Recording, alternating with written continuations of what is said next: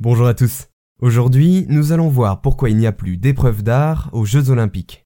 Cela peut sembler étonnant au vu des catégories actuellement présentes, mais il a bel et bien existé des épreuves d'art aux Jeux olympiques. Et oui, les Jeux olympiques modernes, inaugurés en 1894 dans la ville d'Athènes, n'ont pas accueilli uniquement des épreuves sportives au cours de leur histoire. Mais dans un premier temps, comment l'art est-il apparu au programme des JO le baron Pierre de Coubertin, d'abord militant pour l'instauration du sport dans les établissements scolaires français, va s'imposer comme le rénovateur des Jeux olympiques modernes et créera pour ce faire le Comité international olympique en 1894.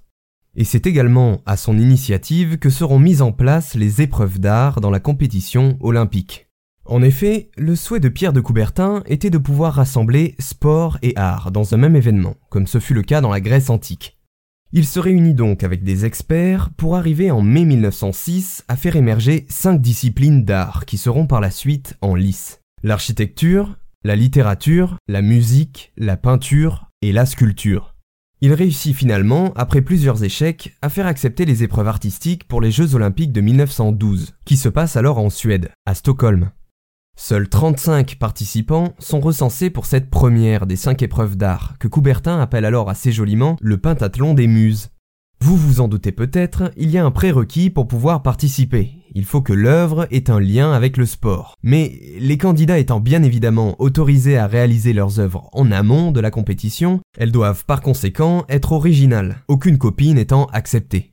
Les gagnants remportent comme pour les autres types d'épreuves une médaille d'or, une médaille d'argent et une médaille de bronze. L'apogée de ces disciplines artistiques se fera lors des Jeux olympiques d'Amsterdam en 1928, où plus de 1150 œuvres sont exposées dans la discipline de la peinture seulement, sans compter les autres catégories d'art.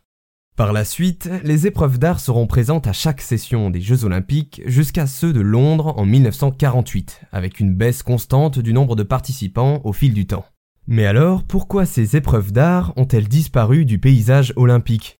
Eh bien, en 1949, un rapport est présenté au Comité international olympique et va faire grand débat. Il affirme que la quasi-totalité des participants aux épreuves artistiques sont professionnels, contrairement à l'amateurisme demandé par le comité. En effet, les artistes avaient par exemple le droit de vendre leurs œuvres à la fin des expositions pendant les JO, ce qui donnait lieu à différentes polémiques. Ainsi, les critères olympiques du comité, prônant la participation d'athlètes amateurs, eurent raison des épreuves d'art, qui bien que plusieurs fois reproposées par la suite pour d'autres Jeux olympiques comme ceux de 1952, ne furent pas remises en place.